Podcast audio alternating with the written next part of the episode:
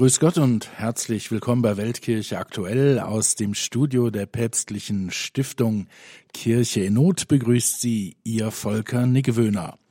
Schön, dass Sie wieder mit dabei sind bei unserem Weltkirche-Magazin auf Radio Horeb und Radio Maria, wo wir heute eigentlich sprechen wollten mit Bischof Bruno Ateba aus Kamerun.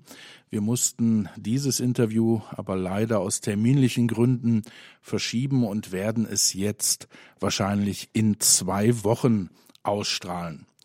Trotzdem bleibt unsere Sendung hoffentlich interessant und spannend.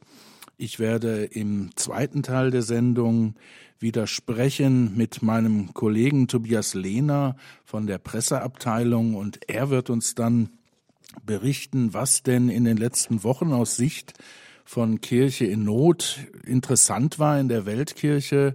Und natürlich, das ist kein Geheimnis, spielt dabei auch der Tod von Papst Emeritus Benedikt XVI. eine Rolle, der ja auch Kirche in Not sehr eng verbunden war und darüber wird Tobias dann später etwas berichten. Jetzt im ersten Teil wollen wir den Blick richten auf Myanmar, ein Land, das ja ab dem Jahr 2011 auf einem guten Weg Richtung äh, Demokratie war, weil die Militärs die Macht dort ein wenig abgegeben haben, aber der Schein trug.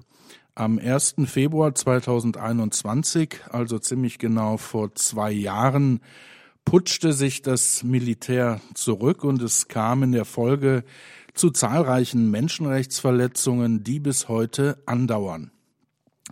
Angela Jacobi hat zusammen mit ihrem Mann Michael bereits 2005 eine Stiftung gegründet, die sich vor allem für Waisenkinder in Myanmar einsetzt. Aber nicht nur das, auch die Kirche wird dort sehr stark unterstützt und Frau Jacobi bezeichnet Myanmar, das Land in Südostasien selbst, als ihre zweite Heimat. Sie kennt sich also gut aus und das wollen wir nutzen und ich freue mich, dass sie mir jetzt telefonisch zugeschaltet ist. Guten Morgen, Frau Jacobi. Ja, guten Morgen, Herr Niggewöhner. Ja, Frau Jacobi, unsere Hörer kennen Sie bereits von früheren Sendungen. Sie und Ihr Mann sind persönlich auch sehr eng befreundet mit Kardinal Charles Maungbo, dem Erzbischof von Yangon, der Hauptstadt des Landes, der auch äh, Präsident der Föderation der asiatischen Bischofskonferenzen ist, äh, also ein Mann, dessen Stimme in Asien gehört wird. Sie haben darüber hinaus auch viele weitere Freundschaften und Quellen im Land. Was berichten die Ihnen denn von der Lage zurzeit? Also um es mal ganz kurz auf einen Satz zu bringen, Myanmar versinkt im Chaos. Und ähm, ich kann mich an den Morgen des 1. Februar, natürlich zeitversetzt kam das bei mir etwas anders an, aber es klingelte Also vor zwei Jahren genau, war das, als dieser Militärputsch war. Am 1. Februar 2021 klingelte frühmorgens das Telefon und unser Salesianerpater, unser engster Freund auch dort und, und auch Partner und Organisator äh, rief mich an und sagt, bevor du es gleich in den Nachrichten erfährst, wollte ich dir nur kurz sagen, ähm, es hat ein Militärputsch hier stattgefunden.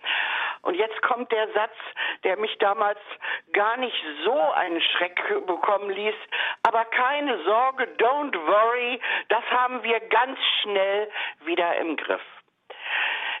Es war so, dass ich am Abend vorher äh, mit dem damaligen Botschafter ähm, noch äh, gemailt hatte, der mir abends schrieb, ähm, es ist so ein bisschen Säbelrasseln des alten Generals hier vorhanden, ähm, der wohl nicht ganz damit fertig wird, dass er bald pensioniert wird. Er wird, will noch mal auf sich aufmerksam machen.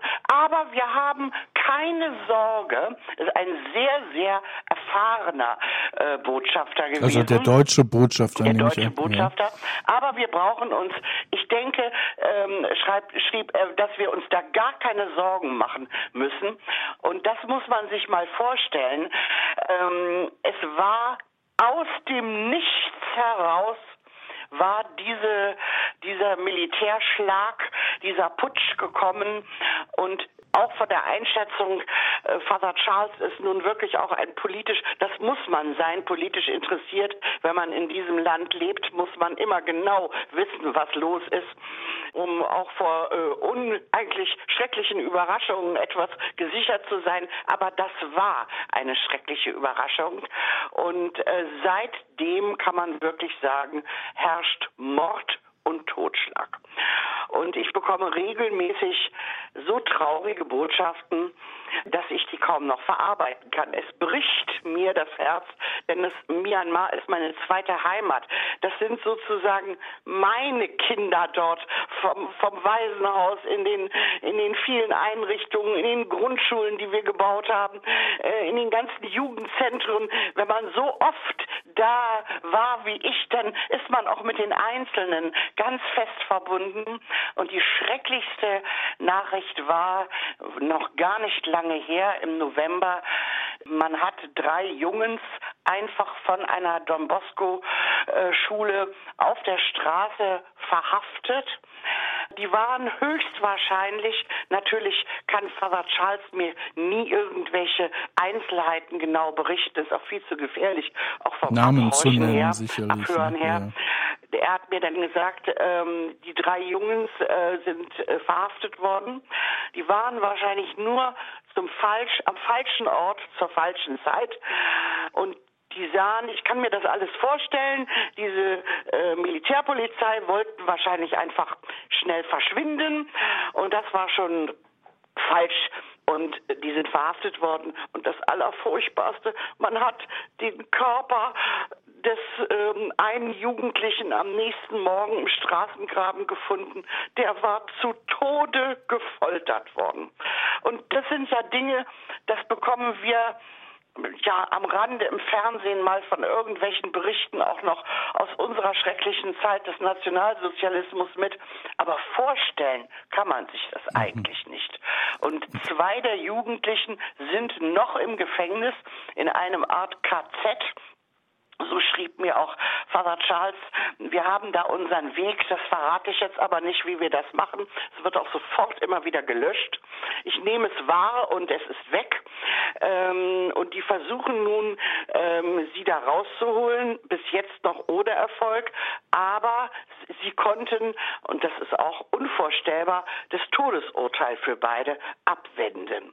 Father Charles selber ähm, hat gute Beziehungen zur Armee, ähm, so dass man unter der Hand auch ehrlich gesagt mit Geld sicher versucht, was man machen kann. Aber es ist das erste Mal ihm etwas nicht gelungen. Normalerweise gelingt Father Charles alles. Aber in diesem Fall, die Jugendlichen sind noch im KZ. Und dann kam Schlag auf Schlag die Nachrichten, erst das Dorf, in dem Kardinal Charles Beau aufgewachsen ist und in dem alle seine Verwandten leben, ist nach drei furchtbaren Angriffen, Bombenanschlägen, Granateinschlägen dem Erdboden gleichgemacht worden. Das heißt schon etwas. Danach der Bruder von ähm, des Kardinals Lukas lebt in einem anderen Dorf. Nach drei furchtbaren Angriffen, immer bei Nacht und Nebel. Auch dort, das Dorf ist dem Erdboden gleichgemacht worden. In dem Fall auch ein paar äh, Kinder, die dort gestorben sind. Ich nehme an, ich habe da einen schrecklichen Bericht äh, gelesen eines weggelaufenen Soldaten, der nach Indien geflohen ist. Ähm, die Kinder verbrennen dann im im Haus ähm, und den Soldaten ist es verboten, auch ein Kind zu retten. Äh, man kann sich das alles gar nicht vorstellen. Ich brauche wirklich Nächte, um das halbwegs zu verarbeiten, denn ich kenne diese Menschen, die sind mir ans Herz gewachsen. Das ist wirklich wie meine Familie und so etwas zu hören, es ist unvorstellbar. Und jetzt eben mhm. die letzte äh, schreckliche Botschaft, die auch mh, hm, hier durch die Presse ging, dass eben dieses Dorf äh, im Shan State und das ist deswegen so tragisch, weil es ganz, ganz in der Nähe vieler Projekte der Salesianer Don Boscos Schulen und Waisenhäuser und Grundschulen und äh, also, es ist jetzt ganz nah dran. Weltkirche aktuell heute mit dem Blick auf Myanmar, ein Land im Südosten Asiens, das zunehmend im Chaos versinkt seit dem Militärputsch vor zwei Jahren. Ich spreche darüber mit Angela Jacobi. Vielen Dank, Frau Jacobi, für diese ersten leidenschaftlichen Einblicke. Gleich sprechen wir weiter über die Hintergründe all dessen, was Sie uns jetzt geschildert haben. Jetzt aber erstmal Musik. Ivo Pogoreli spielt das Prélude B-Dur von Frédéric Chopin. Sie haben Weltkirche aktuell eingeschaltet, Ihr Weltkirche-Magazin auf Radio Horeb und Radio Maria. Wir blicken heute aus Anlass des zweiten Jahrestages des Putsches des Militärs nach Myanmar. Mein telefonisch zugeschalteter Gast ist Frau Angela Jacobi von der Dr. Michael und Angela Jacobi Stiftung, einer Stiftung, die sich bereits seit 2005 sehr aktiv in Myanmar engagiert, unter anderem die Salesianer Dom Boscos unterstützt. Sie, Frau Jacobi, kennen das Land aus dem FF. Sie kennen viele Menschen dort, haben Sie uns gerade schon berichtet. Und Sie haben auch über die Gewalt erzählt, die auch vor dem Heimatdorf von Kardinal Charles Maung Bo nicht Halt gemacht hat. Nun sind die Christen im Land ja nur eine verschwindend kleine Minderheit in einem mehrheitlich buddhistischen äh, Land und die kirchlichen Führer rufen ja auch immer wieder zu Gewaltlosigkeit auf. Ähm, warum wird denn die Kirche, vor allen Dingen die katholische Kirche, dennoch in diesen Strudel der Gewalt mit hineingezogen? Man kann sehr kurz sagen, dass eigentlich das Hauptziel immer schon bestand, das Land absolut buddhistisch äh, zu machen. Und äh, dazu gehört dann eben auch möglichst alle anderen Gruppen, dazu sind erstmal die Christen mit eben 8 Prozent, dann 3,7 Prozent Moslems, äh, die ja zu äh, eliminieren, kann man schon sagen, loszuwerden, um einen rein buddhistischen Staat ähm, zu erlangen. Und das tun sie dann eben auch mit Gewalt. Äh, der zweite Grund ist, dass in den, gerade in den christlichen Dörfern, man weiß, äh, Burma ist der Tresor Asiens, genau dort, wo die Christen leben, sind sehr, sehr viele Bodenschätze und äh, Jade, Rubin, Teakholzwälder, ähm, Edelmetalle, Öl, alles Gas. Und das äh, bedeutet natürlich auch, man muss diese Gebiete befreien von, von Menschen und äh, das sind nun mal eben Christen und äh, deswegen sind immer schon eigentlich äh, diese Dörfer zerstört worden, nur im Moment natürlich mit ganz anderen, anderer Gewalt. Früher hat man niemals Kirchen zerstört oder sehr, sehr selten. Jetzt werden ganz gezielt auch Kirchen zerstört. Und lassen Sie mich da mal einhaken, denn wir müssen ja für, eure, für unsere Zuhörer mal zurückblicken, denn das Land schien ja auf einem guten Weg zu sein, denn 2011 wurden demokratische Elemente eingeführt, es gab Wahlen, es gab einen gewählten Präsidenten, aber äh, nichtsdestotrotz kam es ja dann zehn Jahre später wieder zu diesem Putsch. Äh, könnten Sie mal etwas zu den Hintergründen sagen? Ja, es war so, dass eben Aung San Suu Kyi, äh, dessen Vater ja schon ab 1948 versucht hat, dieses Land demokratisch äh, zu gestalten, wirklich einen Erdrutschsieg erlangt hatte und das erste Mal dann wirklich 2010 es schien, dass diese schreckliche Zeit der Diktatur sich doch gewandelt hatte, wobei das Militär sich natürlich immer die wichtigsten Posten in der Regierung gesichert hatte aber nichtsdestotrotz konnte ich das hautnah miterleben, wie das Land erblühte, wie vor allem die Menschen wieder fröhlicher wurden, man hatte Kontakt, man konnte sich unterhalten, wo früher nur Bedrücktheit war. Äh, in der Zeit wurden sehr, sehr viele christlichen Schulen gebaut, weil die hm, Eltern ihre Kinder gerade eben in diese christlichen Schulen schicken wollten. Es schien alles bergauf zu gehen. Viele Cafés, die Menschen haben sich selbstständig gemacht mit kleinen Betrieben, mit, mit kleinen Hotels, mit Restaurants, Cafés und ähm, es schien zu funktionieren. Aber im Untergrund war mit Sicherheit immer schon der Plan da, die Macht wieder zu übernehmen. Frau Jacobi, Sie haben gerade Aung San Suu Kyi erwähnt, die Friedensnobelpreisträgerin, die sicherlich bekannteste Person ähm, des Landes und sie ist ja mehr als das, sie ist eine Galionsfigur. Sie haben in früheren Sendungen immer wieder betont, dass sie eigentlich die Menschen durch ihre Art, The Lady nennt man sie ja, ähm, eint über Religions- und auch über ethnische Grenzen hinweg.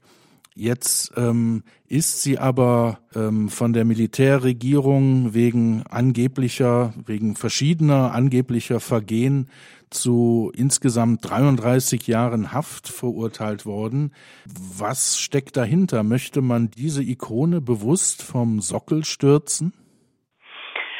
Also erstmal wird es dem Militär auch mit allen Mitteln nicht gelingen, äh, diese Ikone, diese geliebte Lady äh, zu demontieren. Es ist völlig unsinnig, was ihr vorgeworfen wird. Man hat ihr immer schon die unsinnigsten Vorwürfe gemacht.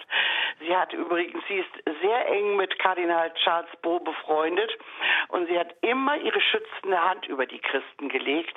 Und es gibt kein Haus, das ich besucht habe, und ich habe viele besucht, äh, in dem nicht neben dem christlichen Altar auch ein Bild von ihr hängt und äh, der Besitz eines ähm, Funkgerätes oder irgendwelche Annahmen von Geldern, das ist alles vollkommen unsinnig und es läuft ja auch äh, nicht rechtlich ab. Man lässt ja auch gar keine Verteidigung zu.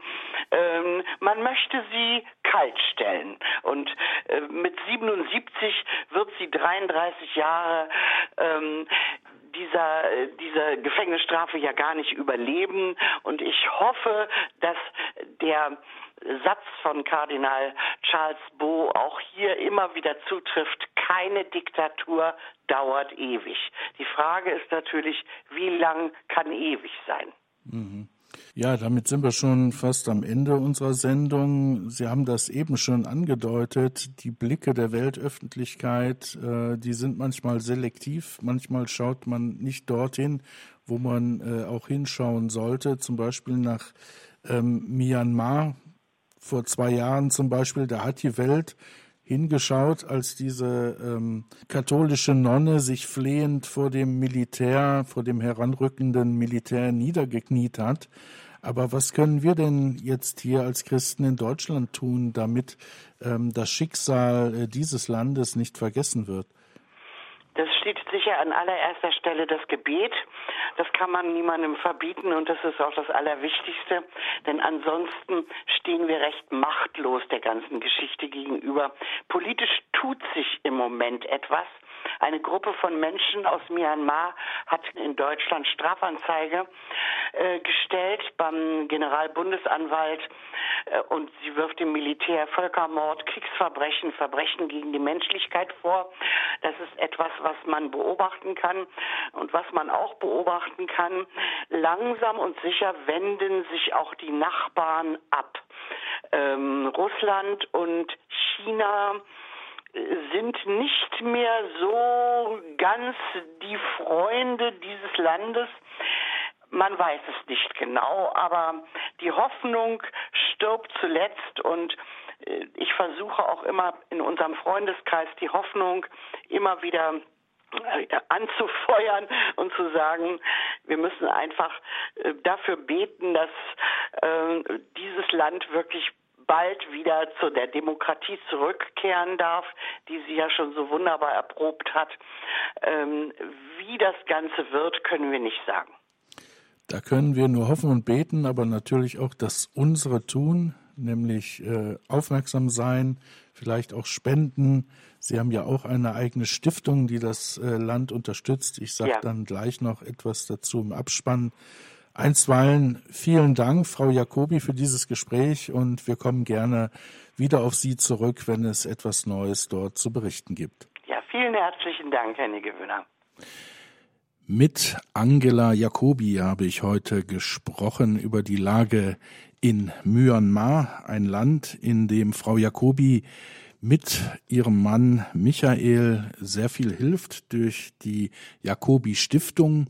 Unter anderem setzt man sich dort besonders für Straßen- und Waisenkinder ein. Wenn Sie mehr über die Stiftung erfahren wollen, schauen Sie im Internet mal rein unter www.jacobi-stiftung.de. Frau Jacobi arbeitet auch sehr eng mit der katholischen Kirche im Land zusammen.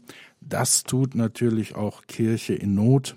Auch Kirche in Not hat zahlreiche Projekte im Land, hält immer engen Kontakt zu den Kirchenleuten vor Ort und Kardinal Charles Maungbo war ja auch schon mehrfach Gast von Veranstaltungen unseres Hilfswerks hier in Deutschland. Papst Franziskus hat darüber hinaus aufgerufen, für Myanmar zu beten. Auch das immer eine Option. Das Gebet, das hören wir von unseren Projektpartnern immer wieder, ist den verfolgten und bedrängten Christen weltweit sogar das Allerwichtigste. Gleich im zweiten Teil unserer Sendung ist Tobias Lehner wieder hier zu Gast von der Pressestelle bei Kirche in Not.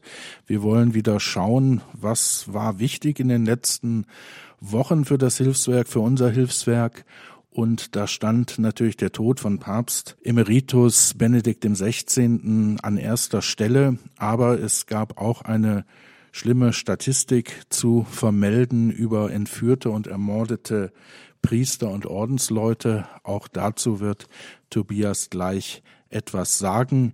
Jetzt aber erstmal Musik. Wir hören die Mazurka in Astur von Frédéric Chopin. Es spielt Ivo Pogorelich. Weltkirche aktuell, Ihr Weltkirche-Magazin auf Radio Horeb und Radio Maria. Jetzt im zweiten Teil unserer Sendung wieder mit einem Blick in den Blätterwald und ins Internet. Was war wichtig in Kirche und Welt in den vergangenen Wochen?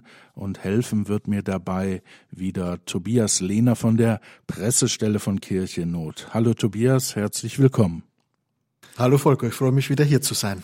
Ja, Tobias, wir wollen wieder einen kleinen äh, Rückblick starten über die letzten äh, Wochen. Der Monat Januar ist ja jetzt schon wieder fast rum, aber wir blicken nochmal zurück äh, auf das Ende des Jahres und das war natürlich geprägt durch den Tod von Papst Emeritus Benedikt XVI.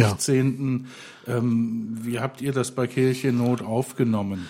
Ja, natürlich wie viele Menschen auf der ganzen Welt mit großer Trauer, aber vor allem auch mit sehr, sehr großer Dankbarkeit. Denn man muss sagen, ähm, Kirche Not und Papst Benedikt, das war eine sehr, sehr enge Verbindung. Und ohne Papst Benedikt, auch das kann man mit Fug und Recht sagen, wären wir bei Kirche Not nicht das, was wir heute sind. Ich möchte es vielleicht kurz erzählen. Mhm. Josef Ratzinger hat natürlich unser Hilfswerk schon seit den Anfangsjahren gekannt. Wir sind ja 1947 gegründet worden. Das waren die Jahre, als sich Josef Ratzinger auf den Empfang der Priesterweihe vorbereitet hat. Damals noch als Hilfswerk für die deutschen Heimatvertriebenen, Kirche in Not gegründet, später mit der Hilfe für die Christen hinter dem eisernen Vorhang. Das hat er natürlich auch in seinem theologischen und bischöflichen Wirken aus erster Reihe miterlebt. Er kannte uns gut. Er hat auch mal als Papst ein großes Projekt von uns besucht, und zwar bei einer Pastoralreise 2007 nach Brasilien, war er zu Gast in einer Fazenda da Esperanza, das heißt auf Deutsch Hof der Hoffnung. Das ist eine, ja, sagen wir so, Auffangstelle für drogenabhängige Jugendliche. Ein Projekt, das wir von Kirchennot seit vielen Jahren mhm, unterstützen. Da gibt's tolle Bilder. Da gibt's tolle Bilder. Es wurde ihm auch eine Kinderbibel von Kirchennot mhm. äh, überreicht. Ein großes Projekt. Wir haben ja die Kinderbibel in viele, viele Sprachen weltweit übersetzt und stellen das Kindern kostenlos zur Verfügung. Möchte noch darauf zu sprechen gekommen, ohne Papst Benedikt wären wir nicht das, was wir heute sind. Das hat zu tun, im Jahr 2011 hat Papst Benedikt unser Hilfswerk in den Rang einer päpstlichen Stiftung erhoben. Das ist sozusagen die engste Verbindung, die so eine Organisation mit dem Heiligen Stuhl eingehen kann. Und ähm, ja, er hat damit letztlich uns auf die Grundlage gestellt, auf der wir bis heute stehen. Damit können die Hörer vielleicht nicht allzu viel anfangen. Was heißt denn das konkret? Päpstliche Stiftung heißt, heißt das denn, dass man jetzt noch enger am Papst ist, noch genauer hinschaut, hinhört? Ich denke in gewisser Weise ja. Also mhm. Kirchennot war von Anfang an dem Papst verpflichtet, hat immer intensiv und treu mit dem Päpsten, päpstlichen Lehramt zusammengearbeitet. Päpstliche Stiftung, das bedeutet natürlich erstmal eine etwas komplizierte rechtliche Dimension. Ich bin kein Rechtsexperte, darum kann ich das jetzt nicht erklären.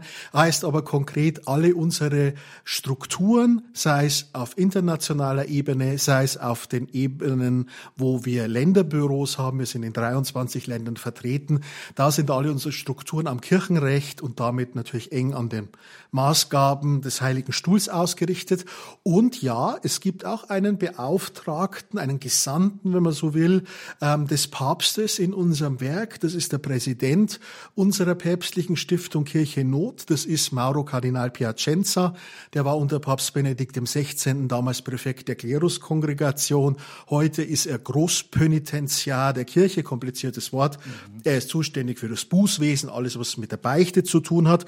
Und er ist sozusagen der Vertreter des Papstes in unserem Werk und ist sozusagen auch, sei es einerseits repräsentativ, aber natürlich auch in die strategischen Entscheidungen mit eingebunden. Es gibt einen Stiftungsrat in Rom, also auch am Sitz des Heiligen Stuhls, wo einfach die grundsätzlichen Linien unserer Arbeit in der pastoralen Hilfe für äh, die notleidenden Christen, Einsatz für Religionsfreiheit und so weiter dann eben beschlossen werden. Also Papst Benedikt lebt weiter in den Herzen der Menschen sowieso, aber eben auch bei Kirche in Not. Und er hat ein wunderbares Zitat geprägt, das ja, ich gerne, gerne noch an dieser Stelle bringen würde, weil, wie ich finde, und es ist vielleicht auch für die Hörerinnen und Hörer interessant, es auf den Punkt bringt, worum es uns bei Kirche in Not geht. Das Zitat stammt aus dem Jahr 2002, als Josef Ratzinger noch Kardinal war, und er hat damals gesagt, ich unterstütze Kirche in Not, weil ich weiß, dass da wirklich Dienst am Glauben getan wird. Manche meinen ja,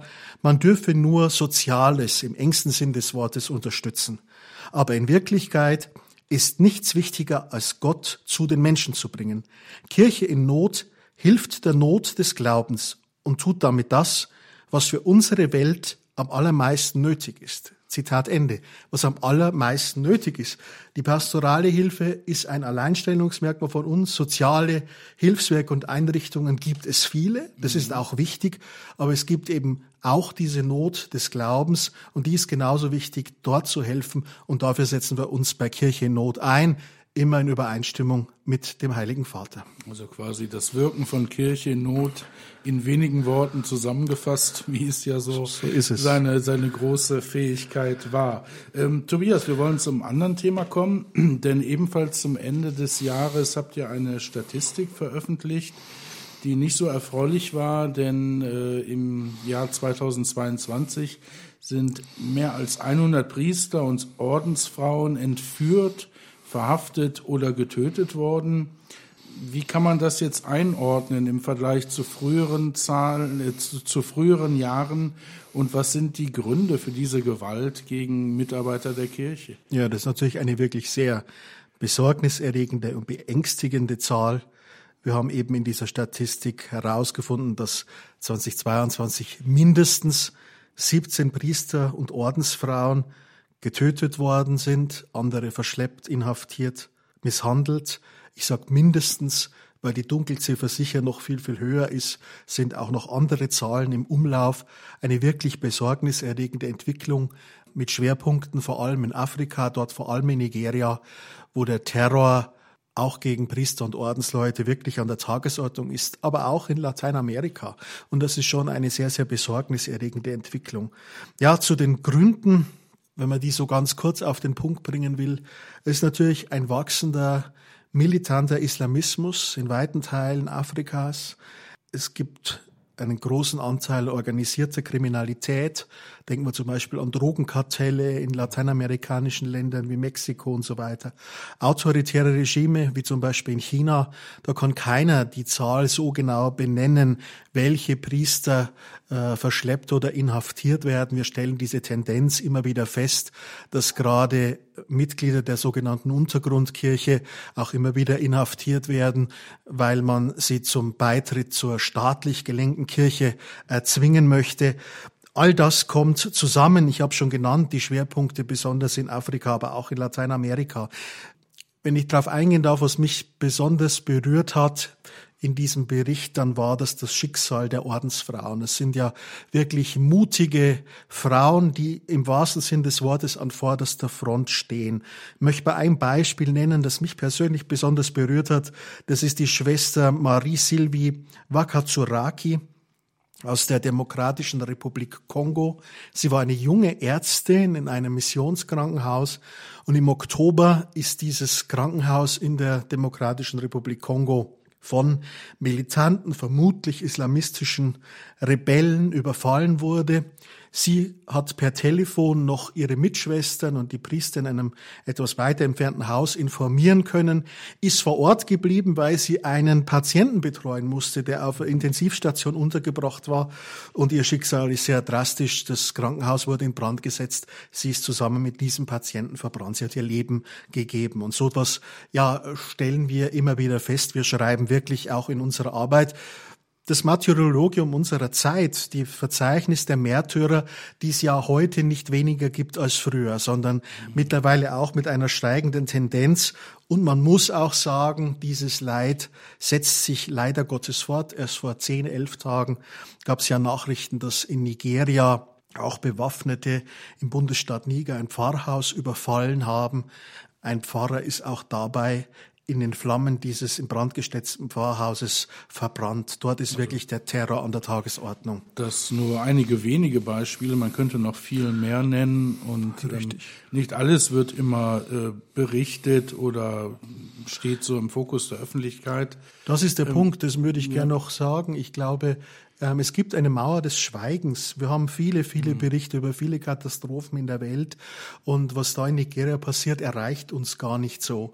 Ähm, ich denke, es ist wirklich dran, diese Mauer des Schweigens zu durchbrechen. Das können wir als Christen tun. Das wollen wir tun mit unserer Arbeit bei Kirche in Not. Aber es kann auch jeder, indem es für, indem er oder sie für die verfolgten Christen einfach betet, Anteil nimmt, sich gut informiert, auch über katholische Quellen und so auch eine Öffentlichkeit schafft, weil das eben oft ja wirklich äh, Märtyrerdasein unter Ausschluss der Öffentlichkeit stattfindet.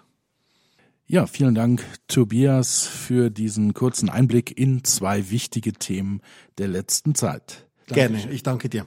Ihnen daheim, liebe Zuhörer, vielen Dank für Ihre Aufmerksamkeit, auch für Ihr Interesse an dem Thema Christenverfolgung.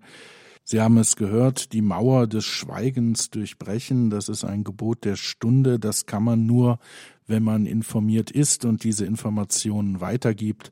Sie finden reichliches Material auf den Internetseiten von Kirche in Not www.kircheinnot.de und dort besteht auch die Möglichkeit, gleich ein Gebetsblatt für den verstorbenen Papst Benedikt XVI. mitzubestellen. Ich hoffe, wir hören uns dann nächste Woche hier wieder bei Weltkirche aktuell. Ade und Gottes Segen, Ihr Volker Niggwöhner.